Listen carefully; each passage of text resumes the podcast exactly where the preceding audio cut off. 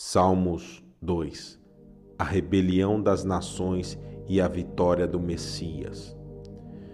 Porque se amontinam as nações e os povos imaginam coisas vãs, os reis da terra se levantam e os príncipes juntos se mancomunam contra o Senhor e contra o seu ungido, dizendo: Rompamos as suas ataduras e sacudamos de nós as suas cordas.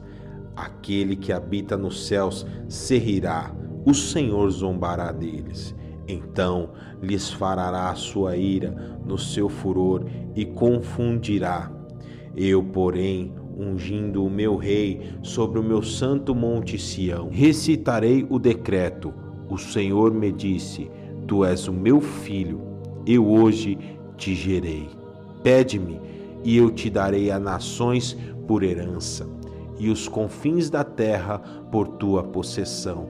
Tu os esmigalharás com uma vara de ferro, tu os despedaçarás como a um vaso do oleiro. Agora, pois, ó reis, sede prudentes, deixai-vos instruir, juízes da terra.